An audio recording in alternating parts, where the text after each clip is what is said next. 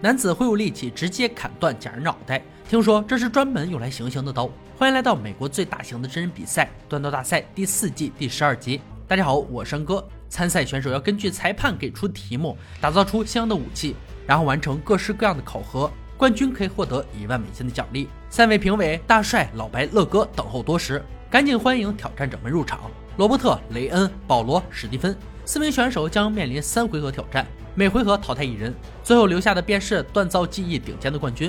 可以看到，铁砧上什么都没有，因为他们要用到的材料是这个一段非常粗的电梯钢缆。十分钟设计，三小时锻造，计时开始。雷恩要设计露营刀，适合劈砍使用方便的万用刀。罗伯特看到钢缆的瞬间，立刻就做出决定，要做比赛式切入刀。史蒂芬要做向后弯曲的暴力猎刀，他制刀经验不是很久，所以选用很常见的刀具。保罗为了能够有更多的时间来处理钢缆，选择做很基本的剁刀。设计好后，赶紧开始锻造环节。四位刀匠合力解下缠绕在一起的钢缆，随后上切割锯分成四段，一人一段。保罗非常严谨的用到了高温计，实时监控钢铁温度进行锻造。大多数刀匠通过颜色来判断温度。但肯定不会有高温计精准。史蒂芬把钢缆加热后分散开来，结果不能用了，只能重新来过。而这一次，他决定用大马士革钢金属罐。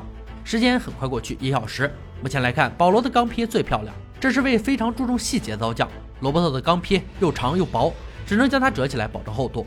雷恩的钢坯很不成功，钢缆一根根散开，如果不抓紧补救，他是无法合格的。史蒂芬把金属罐放进锻造炉后，开始等待。艰难地熬过三十分钟，却发现钢坯无法固定成型。如果这个做法行不通，他将面临淘汰。时间还剩一个小时，史蒂芬没有将金属罐去掉，而是直接带着这层软钢上了动力锤，只能在研磨刀刃时去除了。此时，罗伯特已经用喷灯加热刀身，放入淬火油，拿出来后发现有些弯曲，还没冷却，可以调整。保罗的刀做完热处理的同时，史蒂芬与雷恩也赶上进度，完成淬火。计时刚好结束，选手们放下手中的工作，接受检查。罗伯特的比赛式切肉刀稍有弯曲，可以通过研磨处理。保罗的剁刀有点曲度，但问题不大。以上两位确定能通过第一回合。雷恩的露营刀刀身金属不太平整，有非常多结构性问题，刀刃边缘至少有五道裂缝。史蒂芬的钢坯做的还算扎实，但设计非常糟糕。大帅都没有看到刀锋。综合上述这些问题，评委组做出决定，本回合淘汰的选手是雷恩。他犯了制刀的大忌，结构性不完整，设计方面突出，断接工艺不足。希望他能完善自己的技能。三位挑战者进入第二回合，任务是制作刀柄，完善刀具。这回合四小时，比正常来说多出一个小时，是让他们在刀柄上做马赛克钉的。这是一种中空钉，有定制装饰镶嵌设计，必须用到节目组提供的管子和金属。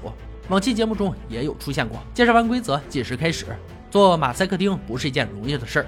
但对于罗伯特来说，更难的应该是把刀刃拉直。他的计划是用最快的速度做好刀柄，剩余的时间来处理刀身。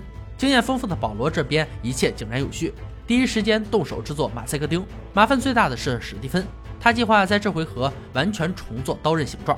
时间过去一个小时，罗伯特也开始处理刀刃。他将刀放进夹钳，慢慢用力改变曲度。结果评委组看到了灾难性的一幕，没错，刀折断了。出现这样的状况没能让罗伯特放弃比赛，他迅速找到一块扁平铁块进行焊补。保罗的刀刃也存在弯曲问题，用喷灯加热后也放上了夹钳。好在没出现第二把刀折断的事故。时间还剩一个小时，史蒂芬开始为自己的猎刀加装刀柄，计划做三片隐藏式刀根，最后还得加上马赛克钉。罗伯特焊补完刀身后，开始安装刀柄，就算会被淘汰，也要风光下台。恶魔第一班倒计时再度响起，不得不说，做裁判的还真是得罪人。选手们关掉机器，放下刀具，做好了迎接检验的准备。首先由大帅进行强度测试，他要拿用钢缆做成刀劈钢缆，每把刀砍三次来考验刀刃硬度。本是同根生，相煎何太急呀！史蒂芬的暴衣猎刀先来，大帅把刀放在钢缆上，抄起球棒，顺利挥击三次，前两下让刀刃出现裂痕，不过好歹是撑了下来。保罗做刀紧随其后。三处刀刃分别锤击一次，最后两次的裂痕比较大，但也算是保持完整。最后，罗伯特的切肉刀焊补很成功，以刀锋裂痕最大的代价挺出了考验。接下来，乐哥进行锋利的测试，方法是用刀子切割消防水管，还是史蒂芬先上。乐哥蓄力一击，水管应声而断，刀柄过宽导致抓握出现翻转，但刀锋足够锐利，测试通过。保罗的剁刀不甘示弱，同样斩断水管，并且握起来非常舒服。轮到罗伯特时，大家都有些紧张。好在切肉刀不负众望，成功击败水管。切起来很顺畅，很棒的设计。三位挑战者的作品都通过了考验，但从回合结束的那一刻起，想必大家心中都有了结果。罗伯特断后重接的刀必然会被淘汰，发生这种灾难是刀匠本身的疏忽，可不能否认罗伯特出色的技艺。很高兴他没有中途放弃，如果他的刀没断，或许真的可以冲击冠军头衔。剩下的保罗和史蒂芬进入最后决赛，恭喜他们能够更进一步。现在他们需要回家复刻历史上的知名武器，由刚果能贝族打造的仪式用刀——刚果处刑刀。木质刀柄，镰刀型刀刃，在19世纪末，这把可怕的武器被用来砍掉部落里奴隶的头当祭品。随着活人献祭制度遭到废除，处刑刀摇身一变成为了地位的象征。五天时间打造，计时开始。史蒂芬喜欢做奇奇怪怪的东西，比如他的锻造炉就叫喷火蜘蛛。这把造型独特的处刑刀正合他意。要说史蒂芬也算是黑马，第一回合表现就不怎么好，没成想磕磕绊绊还真走到了决赛，这是个证明他技艺的大好机会。严谨的保罗绘制图纸，做出刀型，用弹簧钢照着模具往出做。很快他便发现自己的淬火槽不够大，看来还得做个新的。很快时间来到了第三天，史蒂芬已经开始给刀身进行热处理。从油桶里拿出来的瞬间，他就看到刀刃的主要部位发生弯曲。如果拉直它时刀刃断开，那他的麻烦可就大了。保罗今天同样给刀身进行淬火，他在这环节就要顺利很多。刀身笔直，硬度合适。史蒂芬于第四天矫正刀身。第五天制作安装刀柄，结果又出事了。一锤子下去，刀柄的最后一个零件坏了，让本就不富裕的时间更加雪上加霜。反观保罗，每一步都极其稳健且游刃有余。五天一过，两位挑战者准时回到赛场。保罗的处刑刀用弹簧钢制成，刀柄包裹山羊皮，母密卡木做成圆球，最后锁在圆球螺帽上。史蒂芬锻造了 ACRV 刀刃，有很粗的柄角，加上非洲黑木刀柄。介绍完外观，立刻开始检验。首先由老白进行锋利度测试，测试目标是甘蔗人。保罗先来，三刀下去，甘蔗人的双臂和脑袋都被斩断，砍剁时干净利落，干得漂亮。史蒂芬紧随其后，同样给甘蔗人造成无法弥补的创伤。这把刀挥起来感觉很轻松。接下来进行强度测试，吊起来的桃壶能检验刀刃的坚硬程度。还是保罗先来，奋力挥刀劈碎三个陶罐，除了刀锋有点翘曲，其他部分表现都不错。轮到史蒂夫，轻轻松松击碎陶罐后。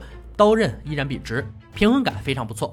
最后由乐哥进行他最喜欢的杀戮测试，他会试着砍弹道假人的头颅。照例是保罗先来，先是腹部重重一击，随后一刀砍下假人的脑袋，很暴力，杀伤力十足。史蒂芬的处刑刀跟着登台，刀刃整个刺入肠道，头被从下巴处切了下来。两把刀展现了相同的杀戮能力。保罗的作品给人一种享受的感觉，让乐哥觉得锻造这把刀成了一种乐趣。史蒂芬的刀有强烈的个人风格，且外观非常漂亮。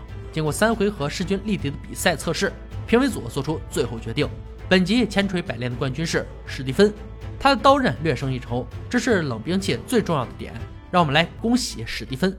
以上就是锻造大赛第四季第十二集的内容。在中非地区，尤其是古代隆达帝国的势力范围内，如刚果、加蓬等地，流行着一种代表司法权力的斩首之刃——恩贡贝斩首刀，也就是我们本节的主角。这种斩首刀的所有人基本上都是行刑者，专门为斩首被判刑的罪犯而设计。形制、制作理念都与战斗时的武器相反，长度都不如很多实战单手刀，却是双手使用，而且手柄还没有特意加长，刀身也不像战斗刀那样笔直，反而是特意做成夸张的反举刀。其中一些装饰不错的恩贡贝主形刀还能卖个好价钱，甚至可以直接当货币使用，能换几个老婆或几头牛。好了，今天解说到这里吧，我们下期再见。